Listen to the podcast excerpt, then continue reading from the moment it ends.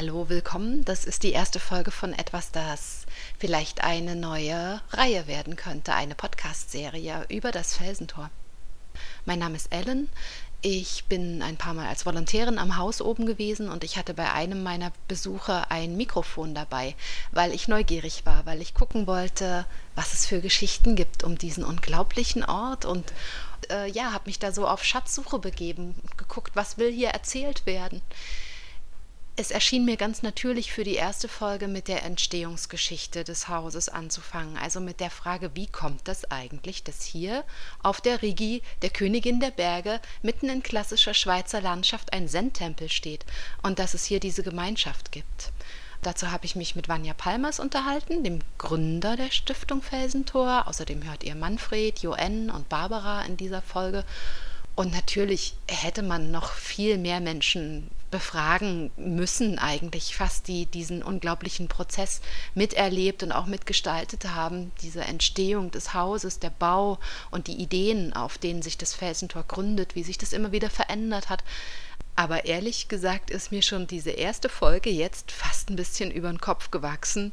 Mehr Gesprächspartner gingen erstmal nicht. Ich bin froh, dass es fertig geworden ist, jetzt nach etlichen Monaten auch und wünsche euch viel Spaß beim Hören. dass man so viel Lärm und so viel Aktivität machen muss, eigentlich nur um ruhig hinzusitzen. Oder? Kann man nicht einfach sonst ruhig hinsitzen? Muss man da so einen Aufwand machen? Felsentorgeschichten, Folge 1.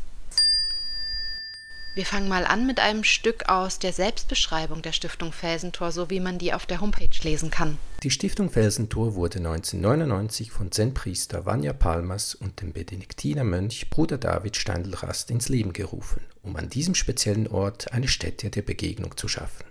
Der Begegnung mit Menschen, Tieren, der Natur, sich selbst und letztlich mit dem großen Geheimnis, welches viele und keinen Namen hat.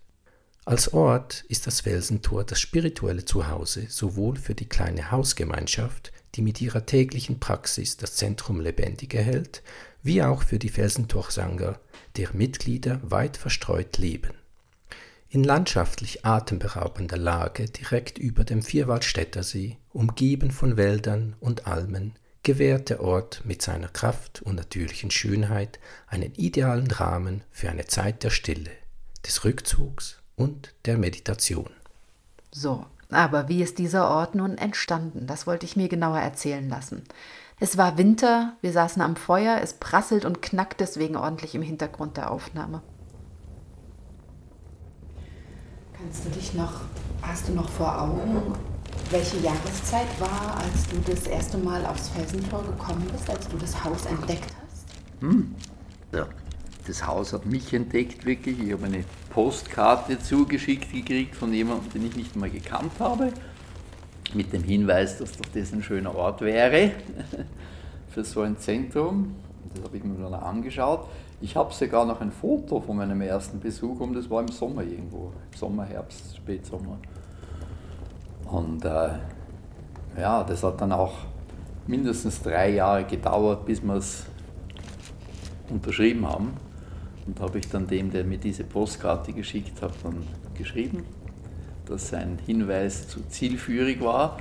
Das hat dann wieder ein halbes Jahr gedauert. Der war inzwischen in Indien, habe ich dann in Indien zurück einen Brief gekriegt. Der ist jetzt nicht mehr bei den Buddhisten, er ist jetzt bei den Hinduisten. Der ist jetzt in Indien. Aber es freut ihn, dass es, dass es zu etwas gekommen ist. Und wiederum zwei Jahre später ist er dann mit seinem Guru, seinem Guruji, einen, einen äh, Nepalesen, einen, einen Bante, äh, ist er da gekommen und haben uns erst einmal überhaupt getroffen. der war dann ganz berührt, der, der, der sein, sein Guru. Das, damals haben wir gerade diesen Nandi gerettet, diesen Stier, der aus dem Schlachthof gesprungen ist. Und die Hinduisten haben ja da ein großes Verhältnis zu den Kühen und, und der war so gerührt, dass jemand im Westen hier so eine Kuh rettet. Da war dann ein, in den Himalaya Times war ein ganzseitiger Artikel mit Bild vom Nandi drinnen und vom Ashram Felsentor und vom Guru Vanya, der dort äh, eben eine Kuh oder einen Stier gerettet hat, der Nandi heißt. war diese, diese indische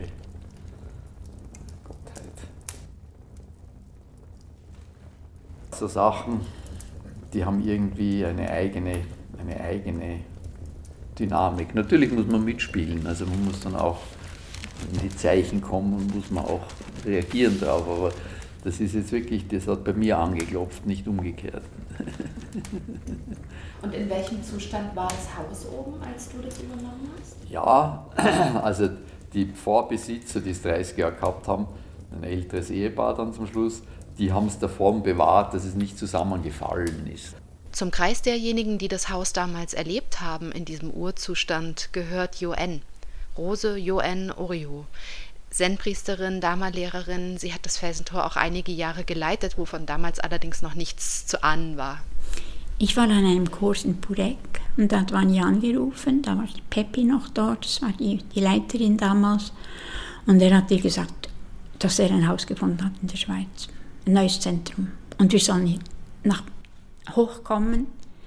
Und dann sind wir, glaube ich, zu viert oder zu fünft nach Luzern gepilgert. Und dann sind wir mit der Bahn hochgefahren und er hat uns dieses verlotterte Haus gezeigt. Ich gesagt, was hier? Und da, wo äh, das Sendo steht, da war nur ein, so ein Hühnerstall und ein, so ein, eine, ein, so eine Abfallgrube. Und darunter geschaut, da weißt du, wo das Wäldchen ist. Und dann, dann, dann irgendwelche Teile, ich glaube sogar Kochherde und weiß nicht was dann noch rumgelegen ist. Sperrmüll. Ja, genau, Sperrmüll. Das war so eine Sperrmüllhalde. Ich habe mir nicht vorstellen können, wie das dann einmal. Und wann ich gesagt, da wird dann, da findet das Sensor stehen. ja. Äh, und dann drinnen war das ziemlich schmutzig und ähm, ja, das war einfach lange nicht belebt worden. Ja. Ich habe ein bisschen die Nase gerümpft. Das Einzige, was mir gefallen hat, war die Aussicht. Soweit UN. Und hier erinnert sich Manfred an seinen ersten Besuch am Haus. Das muss um 2002 gewesen sein. Und wir haben damals, ich hatte das Felsentor gar nicht so auf dem Schirm als Österreicher. Die Schweiz ist teuer und äh, eben das Felsentor war im Aufbau, das hat es noch gar nicht wirklich gegeben. Und wir waren ganz fokussiert eigentlich auf Purek. Und äh, wir haben damals dann einen Ausflug gemacht mit der, ich glaube, das war die Bregenzer Sangha. Wir hatten ja schon eine Sitzgruppe damals in Bregenz. Und wir hatten den Entschluss gefasst, wir fahren jetzt einmal zum Vanya und schauen uns das Felsentor an. Und ich kann mich erinnern, es hat damals hat's nur das Haupthaus gegeben und das Zendo war noch nicht gebaut. Vom Zendo war die Bodenplatte, äh, die hat man gemacht. Und das war so äh, ganz beeindruckend, äh, da dabei zu sein, wenn praktisch so ein neuer Tempel gebaut wird. Zunächst aber ging es darum, das Haupthaus vor dem Verfall zu retten, und ich wollte von Vanya wissen, wie viel Originalsubstanz noch erhalten werden konnte. Das war, also wir haben eigentlich sehr tief eingegriffen. Also es war noch, zum Schluss war noch so zum Teil die Struktur, das, der ganze Dachstock ist neu, sämtliche Böden sind rausgerissen worden, das von unten bis oben gesehen. Da ist nicht viel übrig geblieben. Aber wir haben wieder möglich, glaube, es ist uns auch ganz gut gelungen, wieder zum Beispiel die alten Türblätter von, also von den Türen und die, die alten Lampen und so weiter, die Schlösser, die alten, das haben wir alles wieder ins Neue hineingebaut. Also dass es doch das Gefühl, das Feeling vom Haus eigentlich weitgehend erhalten kommt. Mit dem Laubsegel äh, vorne raus oder und, und, und vom ganzen Feeling her. Es war ursprünglich, hopp, da ist jetzt eine, ein kleines Viech, das hier gerettet werden muss. So, in dem Feuer auf einem der Holzscheite ist ein kleines Tier, eine Spinne aufgetaucht und die versucht vor den Flammen zu fliehen. Vanya ja. springt aus dem Stuhl, greift am Ende mit der blanken Hand ins Feuer, holt das Tierchen raus, alles gerät bisschen in Bewegung hier, inklusive Windspiel. Dann setzt der Hausherr das Tier Nein, nicht draußen vors Fenster, wie ich erwartet hatte. Das ist nämlich Winter und zum Zeitpunkt unseres Treffens wirklich eisig. Die Spinne landet in einem von Vanyas Blumentöpfen. Und dann geht's weiter. Gut, es war ja ein Gasthaus mit äh, Zimmer und, und, und, und äh, mit Speisesaal und alles, das war ja eigentlich schon ziemlich gegeben. Das Haus selber ist ja ein, ein Kind dieser, äh, wo man im 19. Jahrhundert vor allem die Engländer einfach die Berge entdeckt haben. Und die Rigi war einer der allerersten. Die, da war ein großes Hotel oben am, am Kulm und die Königin Victoria war sechs Wochen dort oben. Ähm, und das, das, das äh, Felsen da war so ein, ein, ein Halfway-Haus, also in der Mitte ungefähr, wo man auch übernachtet hat, wo man Pferde gewechselt und so. Das war der Hauptweg war darauf, bevor eben noch eine Bahn überhaupt war. Das war noch bevor die Zahnradbahn war. Die Zahnradbahn, wo dann die installiert wurde, irgendwo in, glaube ich, 1870 oder so ist die eröffnet worden, dann ist der Weg völlig es äh, wollten natürlich alle mit dem Zahnradbahn rauffahren, dann war das die große Attraktion. Und dann war natürlich das Felsen da ein bisschen abseits. Und dann hat es dann andere Zeiten durchgemacht. Dann waren dann Kriege und dann Depression. Dann war es eine Zeit lang ein, ein Knabeninternat. Das war in den 1940er und 50er Jahren. Da war das historische Berghotel schon fast ein Jahrhundert alt. Erbaut 1869, so steht's auf der Homepage, mit 30 Betten, Speisesaal und Damensalon, Café erster und zweiter Klasse. Im Hintergrund des Geländes gab's noch ein Zweitgebäude, die Dependance mit den Zimmern der Angestellten und dem Pferdestall, dort, wo heute das Zendo steht, dieses atemberaubend schlicht schöne Meditationsgebäude. Zwischen diesen beiden beiden Felsen ist ja das Sendo eingebettet. Und was ich mir erinnern kann, ist, dass ich schon irgendwie erfasst habe, das ist jetzt so ein historischer Moment. Diese, diese Bodenplatte, das wird man nie wieder sehen. So. Und du hast die, die, diese Rohre gesehen, die rein und raus gehen. Und da war noch überhaupt keine Vorstellung, wie das dann ausschauen wird. Und eben dieses spektakuläre Zendo war damals noch nicht zu erahnen. So nochmal Manfred, Manfred Hellriegel, der damals natürlich auch nicht ahnt, dass er das Haus 15 Jahre später leiten wird. Und im, im Lauf der Jahre ist bei mir so eine Dankbarkeit entstanden. Das klingt jetzt ein bisschen kitschig, aber es war wirklich vor allem Dankbarkeit dem Vanya gegenüber, weil er durch diese Orte wie Purek und Felsentor meinem Leben eigentlich eine ganz neue Richtung gegeben hat. 2004, als ich kam, war es wirklich, wirklich fertig. Aber es war natürlich noch nicht so ein schöner Garten und alle Wege und so. Es war halt einfach noch alles sehr frisch. So erinnert sich Barbara Kerkmer, Tierschützerin, über einige Jahre Mitarbeiterin am Felsentor, inzwischen Zen-Priesterin und seit fast zwei Jahrzehnten Mitglied der Felsentor Sangha. Alles, was Vanya hier eingebracht einbringt und eingebracht hat mit seiner ganz besonderen Art und Weise, ähm, die nicht jeder versteht und die auch nicht nur angenehm ist, die manchmal auch sehr herausfordernd ist, aber mit dieser taoistischen Einstellung, die er hat, dass er einfach ähm, Dinge auch sein lassen kann.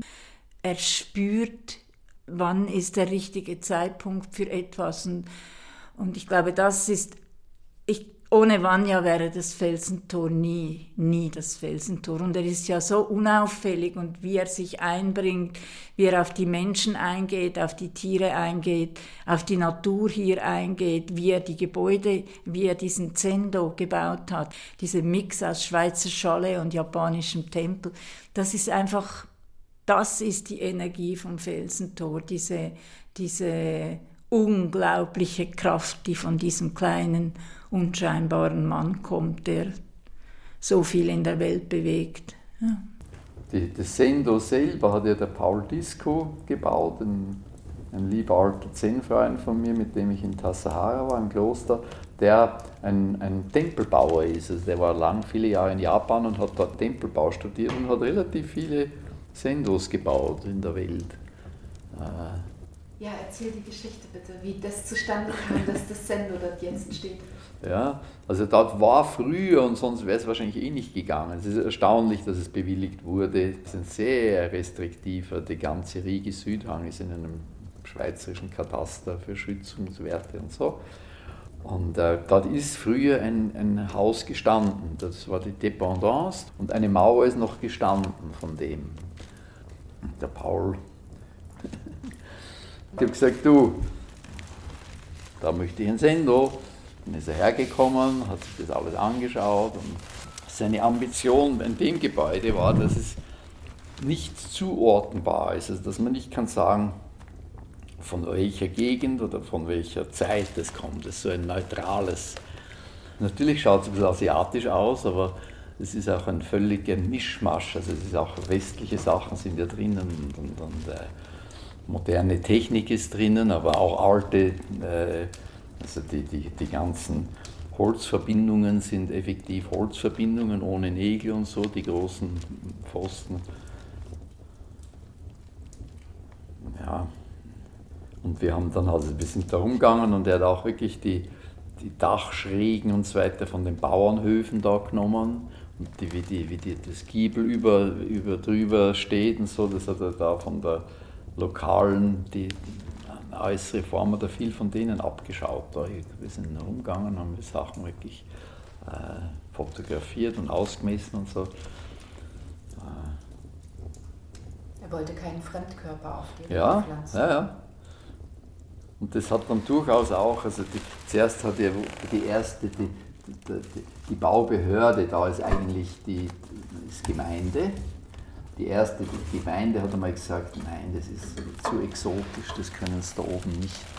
Und dann hat dann die nächste Stufe, ich dann den, da gibt es eine Kommission für Orts- und Landschaftsbild, das ist so eine Vereinigung von Architekten, Landschaftsleuten und so, die äh, sich ein bisschen Gedanken darüber machen. Und die haben das sofort begriffen, dass hier, dass das eine äh, auch, dass das stimmig ist vom Inhaltlichen her. Wir, sind, oder wir verbinden hier östliches Gedankengut mit westlichem Gedankengut und das tut sich in der Architektur auch spiegeln. Und das ist eine Qualitätssache, das ist nicht irgendwas, und das haben die sofort äh, abgesegnet und gut geheißen. Also das war dann sehr erfreulich.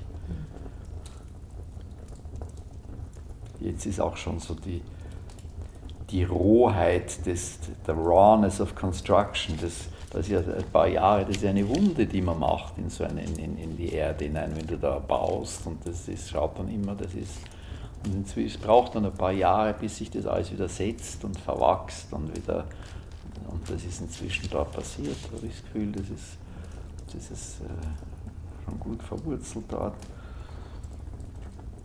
Wobei wir jetzt schon wieder müssen äh, mit Sanieren anfangen. Wahnsinn, der Balkon muss unter, das ist irgendwie, ja, das ist, da ist wahrscheinlich doch feuchter als, als Kalifornien und was der Paul gewusst hat, aber und bei der Fassade vom Haupthaus werden wir jetzt auch wieder Schindeln machen. Ursprünglich waren ja dort Schindeln drauf auf der Fassade.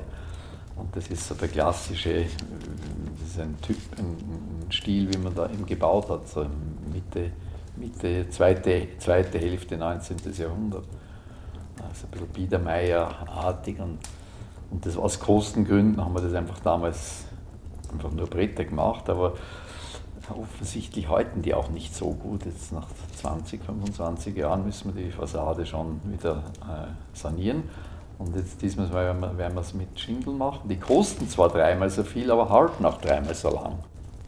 Gibt es eine Geschichte aus dieser Zeit der Gründung vom Felsentor, an die du besonders gerne denkst, wo du Kraft draus ziehst, die dir sagt, das sollte sein, das fühlt sich richtig an? Also während der Bauphase habe ich schon ein paar Mal gezweifelt, ob das jetzt eine gute Idee war. Und dann ist mir auch effektiv das Geld ist mir knapp geworden. Und dann hat sich, ich bin aus einer Familie in Österreich, die haben, ich ganz, ganz, also eine industriellen Familie, aber ich habe ich bin ein ganz ein kleines Rädchen in dem Betrieb gewesen und, und dann ist das irgendwie alles verkauft worden, gerade im richtigen Moment und war dann doch genügend Bargeld ist dann in der Richtung geflossen, auch in mir, dass wir das haben können fertig machen. Sonst hätten wir wahrscheinlich Schwierigkeiten gekriegt. Also, aber während dem Bauen, also ist dann mit diesen Helikopterfliegen, das war dann die Haupt, Haupttransportmöglichkeit, dieser Lärm immer und das war das Praktischste und das Billigste. Aber das ist ein, so ein, ein, ein, ein da habe ich oft schon ein bisschen verzweifelt, dass man so viel Lärm und so viel Aktivität machen muss, eigentlich nur um ruhig hinzusitzen. In jeder Hinsicht, also wir haben ja vier Jahre gebaut da oben, also zwei Jahre saniert das alte Haus und dann nochmal zwei Jahre das Sender da oben hinzustellen. Das ist schon sehr viel Aufwand und Lärm für eben eigentlich nur still hinsitzen.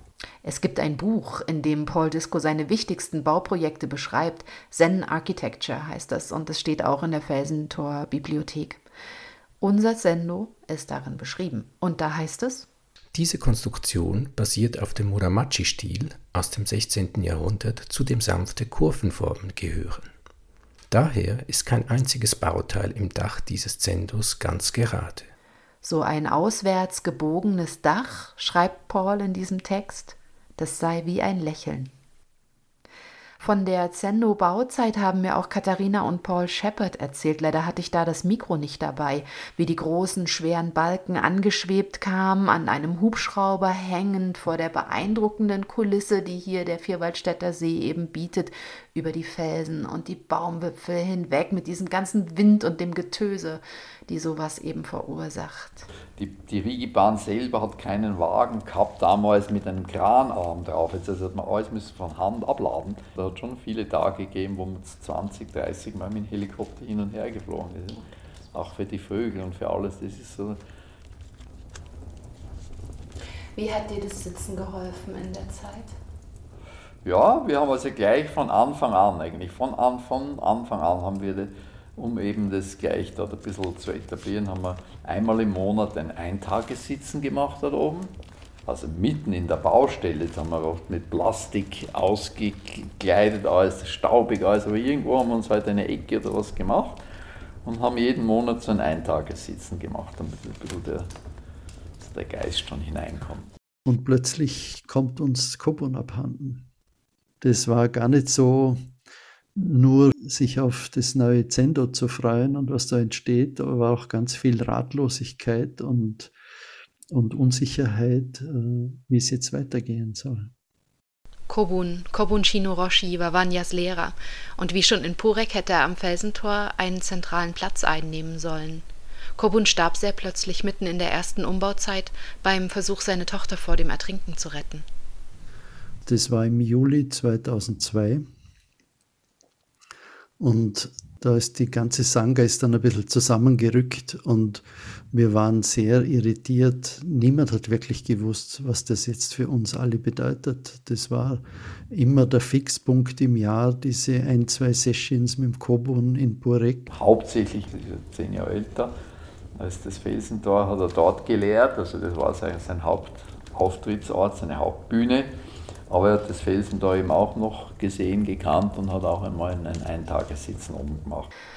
Die ersten Leiter des Hauses damals waren zwei Männer namens Günther und Richard, ein Führungsduo, das ein volles Jahrzehnt am Felsentor gewirkt hat und vor allem Günther, Günther Illner, hat als Gartengestalter das Gelände sehr stark geprägt. Das wird aus Gesprächen und Fotos deutlich. Also ich kann mich erinnern, dass mir das schwer beeindruckt hat. Der Garten, der war wirklich wie mit der Nagelschere gepflegt. Also du hast gemerkt, der Günther war Gärtner von der Ausbildung her und das war wirklich vom Feinsten. Der Garten ist ja auch jetzt recht schön, den wir haben. Jetzt ist er ein bisschen wilder, aber damals war der wirklich bis in die kleinsten Details hinein äh, äußerst gepflegt. Es gab aber auch andere Kräfte, die so das ihrige zur heutigen Gestalt des Areals getan haben, zum Beispiel dort, wo der Keuteich entstanden ist, zwischen dem Haus und dem Felsentor. Joanne erzählt die Geschichte. Der Fels ist mal gespalten, das weißt du vielleicht. Ah, das war das, ganz in der Anfangszeit von Günther und Richard, die waren da und dann haben sie, glaube ich, so einen Knall gehört. Ich weiß nicht in der Nacht, wann das, das war. Auf alle Fälle war dieser große Fels, auf einmal war der gespalten, der da einfach am Teich dran ist. Das siehst du ja, es hat, es hat diagonal einen Spalt, der durch das Ganze geht. Eigentlich sehr schön, sieht fast aus wie ein Yin und Yang-Zeichen. Und äh, ja, dann war die Gefahr, dass der ganze Felsen auseinanderbricht. Und dann haben die dann, also ziemlich aufwendig wurde der mit ich stelle mir das so mit Seilen vor, so Drahtseilen, wurde der wieder so gemacht, dass er jetzt hält. Anscheinend wurde da gesagt, dass er einfach, dass man damit rechnen kann, dass er 50 Jahre hält. Und dann irgendwann auseinanderbröckelt. Weil das ist ja alles Nagelfluh. Das ist ja interessant. Alles im Fluss, hm? Ja. Sogar das Felsentor. Selbst. Ich wollte eigentlich gerne noch mehr über diese ersten Jahre am Felsentor rausfinden, über Günther und Richard, aber es gibt kaum noch Spuren im Netz. Was ich gefunden habe, war ein alter Fahrplan, an dem das Interessante ist, dass der Ort darin schlicht Seminarhaus Felsentor heißt. Barbara erinnert sich. Ich würde mal so sagen, ich, vielleicht vom heutigen Standpunkt aus war es noch so eine, ein, ein etwas suchende Atmosphäre. Ähm, die Günther und Richard haben dann viel Wert darauf gelegt, dass möglichst viele Seminare kommen, damit äh, das Ganze auch rendiert. Und ich habe dann damals schon gespürt, dass der Vanya eigentlich mehr die Praxis, die Zen-Praxis hier äh, etablieren wollte. Also ich sehe mehrere äh, Epochen oder Entwicklungsphasen vom Felsentor. Äh, die ersten zehn Jahre waren Aufbauarbeit, wo das Felsentor zu einem Seminarhaus wurde. Das war ja der Plan. Ein buddhistisches Seminarhaus, also ein Haus, wo man dem Dharma begegnen kann, Meditation lernen. Das war ungefähr bis 2012. Und die Idee war, dass das äh, Felsentor selbsttragend ist. Und das finde ich natürlich nach wie vor auch wichtig, dass das selbsttragend ist. Mhm. Und das ist eben nicht einfach, das ist keine einfache Sache. Und dann gab es eben noch die Tierschutzstelle, die äh, hat ja auch einen wichtigen Beitrag geleistet oder leistet heute noch einen wichtigen Beitrag. So zur ideellen Substanz dessen. Genau. Und dann natürlich die Schwester Theresia, dass die da plötzlich aufgetaucht ist, auch ein großes Geschenk des Himmels. Die ist wirklich wie vom Himmel gefallen. Ja. Und am Felsentor oben macht es Sinn, dass mit der äh, Tierschutzstelle, weil Tierleid, es war auch Thema dort. Und auch dann sukzessive der Weg, immer mehr auch auf äh, Tierprodukte zu verzichten. Es war auch so einfach ein, ein, ein, langer, ein langsamer Prozess. Mhm. Ich merke einfach, es fühlt sich einfach sehr stimmig an und glaubwürdig dann auch. Weißt du, wenn dann auch gelebt wird, was gepredigt wird quasi. Die Tierschutzstelle im Felsentor besteht seit 2005. Ihre langjährige Leiterin, Schwester Theresia Raberger, hat dort seit diesem Frühjahr eine Nachfolgerin, Jessica. Nach wie vor aber ist es so, dass gerettete Tiere fest zur Sangha gehören. Ein ganz komplexes Gebilde ist die Stiftung Felsentor also mittlerweile geworden. Es gibt die Hausgemeinschaft mit ihrer Zen-Praxis, es gibt den Austausch mit der Sangha, Daneben den Seminarbetrieb und dann kümmert sich die Hausgemeinschaft auch noch um das kleine Gartencafé, um den Garten selbst. Weiter unten am Berg gibt es außerdem die Frohmatte, auf der Frieda seit einigen Jahren das Gemüse anbaut. Meine Aufgabe scheint gewesen zu sein, einen physischen Ort zu kreieren. Also das, das, das, das, hängt ja viel zusammen. Wir haben eh schon ein bisschen darüber geredet. Das muss man erwerben, den muss man finden, erwerben, umbauen, verhandeln mit den Behörden etc in beiden Fällen, wo das Projekt entstanden ist, aber vor allem auch im Felsen, da war ich selber völlig ausgelaugt. Einfach den Platz hinzustellen, hat meine Energie völlig gebraucht und ich war ausgepowert. Und habe das einfach, Gott sei Dank, immer Leute gehabt, die dann jetzt bereit waren, das auch zu führen. in dem Fall hier war es der Günther und der Richard, die sind zehn Jahre da oben gewesen. Und ich habe mich eigentlich nicht mehr darum gekümmert. Und dann waren die zehn Jahre oben, dann sind sie weitergezogen, dann waren, war eigentlich niemand oben und dann waren halt ein paar Leute oben und dann habe ich eine Zeit lang ich gesagt, ja, also macht das halt, wie es glaubt. Und, äh und welche Ausrichtung hatte das? Wie muss ich mir das vorstellen? Dann? Naja, es hat, natürlich hat es immer ein bisschen was, dann war eine Zeit lang, drei Jahre, eine Frau oben, die hat überhaupt nichts mit Zen am Hut gehabt. Im Gegenteil, das habe ich nicht so realisiert. Zum Teil ist dann auch nicht sehr viel gesessen worden oben, war dann ein reiner, ein reiner Seminarhausbetrieb. Hm, das ist so hin und her. Und dann, aber es ist immer wieder offensichtlich unter einem guten Stern gestanden, weil ähm, es haben sich immer wieder Leute gefunden, die das dann weitergeführt haben und das dann da war dann eine Zeit lang eine wirklich basisdemokratische, da waren ein paar junge Leute, ganz basisdemokratisch, die sind sich sehr so schnell so in den Haaren gelegen. Da war niemand da, naja, so wäre ich das jetzt an. Aber das immer irgendwann, ich habe nie eigentlich, ich habe mich auch nie Sorgen gemacht, ich gewusst, es kommt immer wieder etwas nach. Wo nimmst du das her, dass du so lassen kannst? Weil Visionen hast du ja schon. Und ja, ja, ja, ja. Ja, also ich, ich bin eher umgekehrt, ich mm, versuche mich, ich bin im Loslassen sehr gut, im Dranbleiben nicht so gut. Also ich, wenn, wenn, ich, wenn ich was gemacht habe und dann ist es eigentlich gemacht, dann interessiert es mich auch gar nicht mehr so. Mein Vater war schon, mein Vater war ein sehr erfolgreicher Kaufmann, der sagen wir jetzt Geschäfte eröffnet hat. Und ich gesagt, das Eröffnen von einem Geschäft fasziniert mich, was es da alles braucht, um das Lokal zu finden und mit denen zu verhandeln und dann das Personal und so weiter. Ich gesagt, aber in dem Moment, wo die Eröffnung war, habe ich eigentlich das Interesse daran verloren. Da hat er wieder etwas Neues gesucht. so war er eben erfolgreich. Da mussten natürlich auch Leute haben, die sich dann darum kümmern.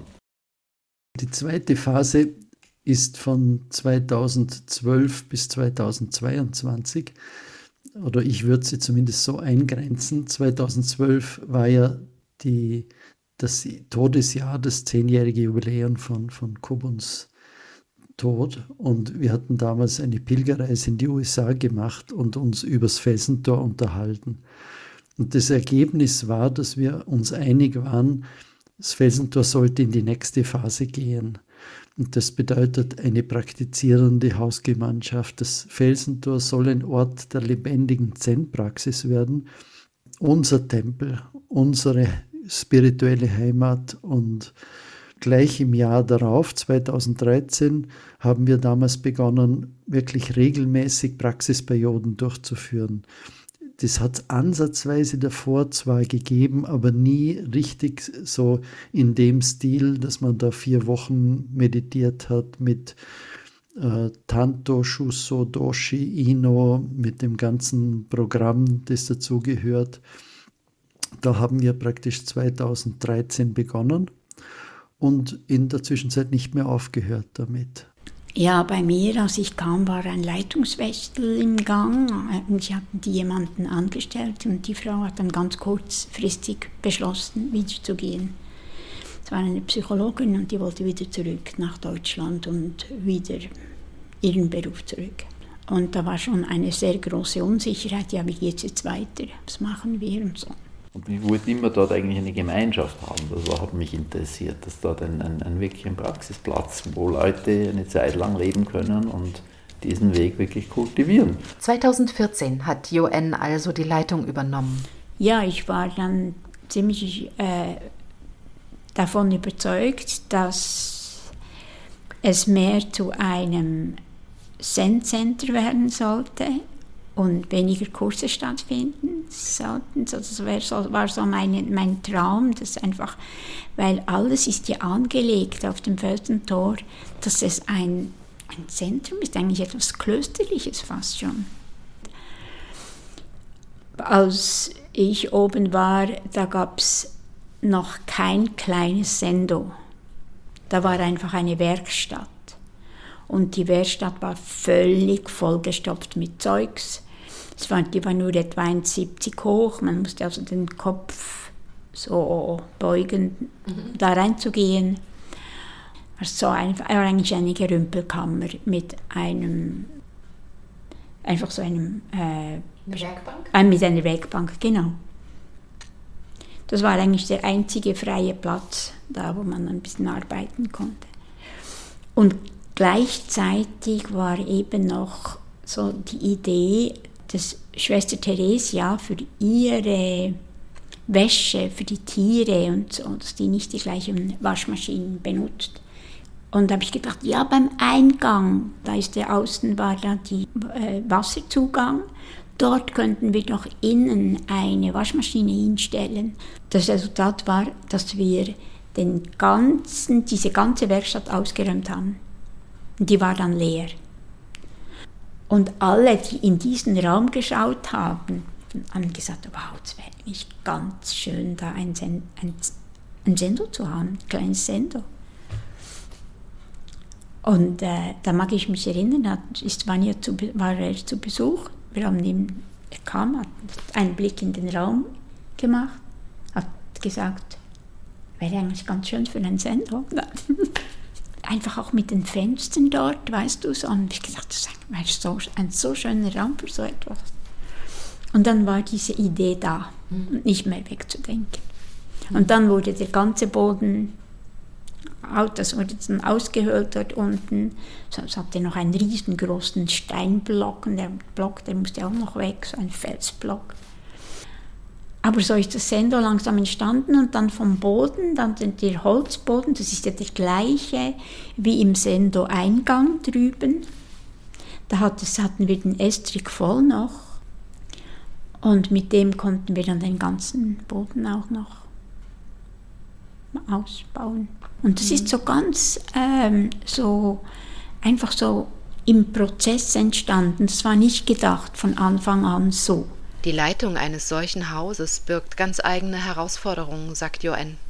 Chico hat sich oft lustig gemacht darüber, weil ich immer dachte, wir sind in der Umbruchszeit, wir sind in der Umbruchszeit. Wir waren immer in der Umbruchszeit, weil es ja auch ganz viel Wechsel gibt und einfach Veränderung. Das ist einfach ein Teil des Felsentors mhm. denke ich. Mhm. Mhm. Rückzug hat mir gefällt, glaube ich. Da hatte ich immer wie mehr das Gefühl, mein Körper sagt mir jetzt so, jetzt ist es gut. Bis Ende 2017, fast vier Jahre, ist sie geblieben, Joanne. Und jetzt mit Manfred, das jetzt auch schon ein paar Jahre macht, hat es eine gewisse, ist es, das hat eine gewisse Form gefunden. Der Vanya, ich kann mich erinnern, er hat uns in Bregenz besucht 2017 und völlig unerwartet sagt er zu mir, du übrigens hättest du nicht Lust, aufs Felsentor zu kommen. Und ich habe dreimal geschluckt und ich war noch so vernünftig, dass ich gesagt habe, er soll mir zwei, drei Tage Zeit geben, äh, um nachzudenken drüber. Ich war zu diesem Zeitpunkt schon 27 Jahre im Landesdienst. Äh, 55 Jahre alt. Und das ist so ein Alter, wo man normalerweise nicht mehr seinen Job kündigt und schon gar nicht, wenn man im Landesdienst ist. Und das war dann aber sehr schnell klar, ja, das möchte ich gern machen. Das ist eigentlich die Chance meines Lebens, diesen uralten Traum, ein bisschen Mönchsleben äh, zu, zu leben, äh, das zu verwirklichen. Auch das wird sich wieder verändern, natürlich. Aber da habe ich ein völliges Vertrauen in den Prozess, dass das, das hat sein Eigenleben, das hat seine eigene, eine, seine eigene Agenda. Also ich bin sehr happy damit und ich finde, es ist genau das, was ich eigentlich wollte. Eine Hausgemeinschaft, die regelmäßig sitzt, ohne dass man über das noch diskutieren muss, sondern das ist einfach selbstverständlich. Wir sitzen morgens gemeinsam, wir sitzen abends gemeinsam. Äh, es wurde damals auch begonnen, offene Meditation einzuführen am Sonntagabend, wo ursprünglich einmal die Menschen vom Berg mitsitzen konnten, äh, das sich aber jetzt noch größere Beliebtheit erfreut und von überall her kommen die Leute zum Mitsitzen bis vor, sagen wir, zwei, drei Jahren war das einfach nicht so gefragt. Die Leute, es war noch sehr exotisch, Zen-Buddhismus machen die. Und ich weiß, weil ich habe ja hier in der Nähe gelebt, auch mit meiner Familie hieß es ja, das ist eine Sekte da, die mit ihren schwarzen Gewändern. Also aber jetzt, heute ist die Situation ganz anders. Die Menschen suchen einen neuen Weg, ihr Leben zu gestalten. Und darum sind jetzt eben diese Praxistage, die Praxiswoche, Sasenkai und all diese Angebote, die wir aus unserer Linie haben, sind sehr gefragt. Jetzt sind wir an einem Punkt 2022, wo wir spüren, dass es jetzt in, in die nächste Phase geht.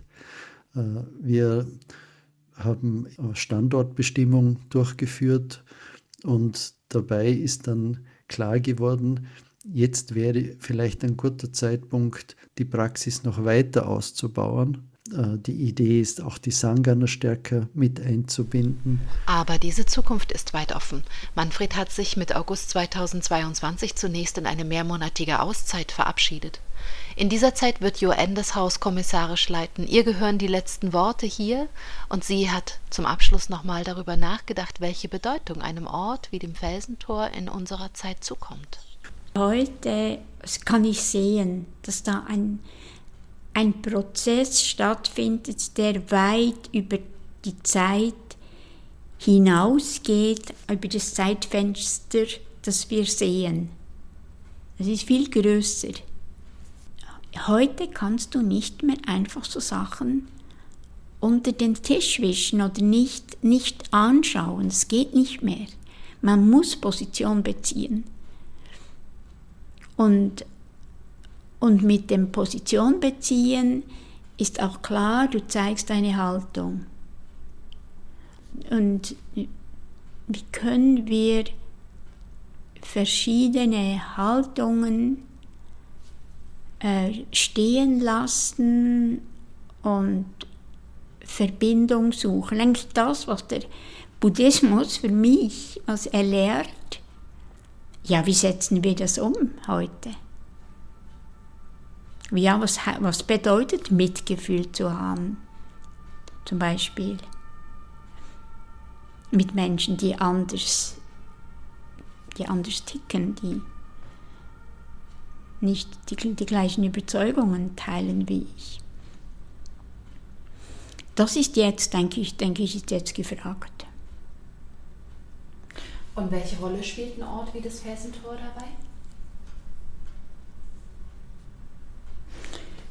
Es ist ein Ort, der in gewisser Weise auch, vielleicht ein großes Wort, Vorreiter sein kann.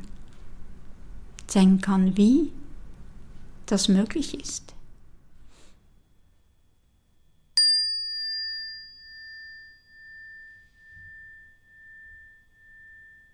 Und das war die erste Folge von dem, was vielleicht eine kleine Reihe werden soll mit Felsentorgeschichten. Wir könnten hier beim nächsten Mal Frieda auf der Frohmatte über die Schulter gucken beim Gemüseanbau oder ein bisschen ins Leben auf der Tierschutzstelle eintauchen. Was würdet ihr gerne hören? Danke fürs Zuhören jedenfalls und vielleicht bis bald.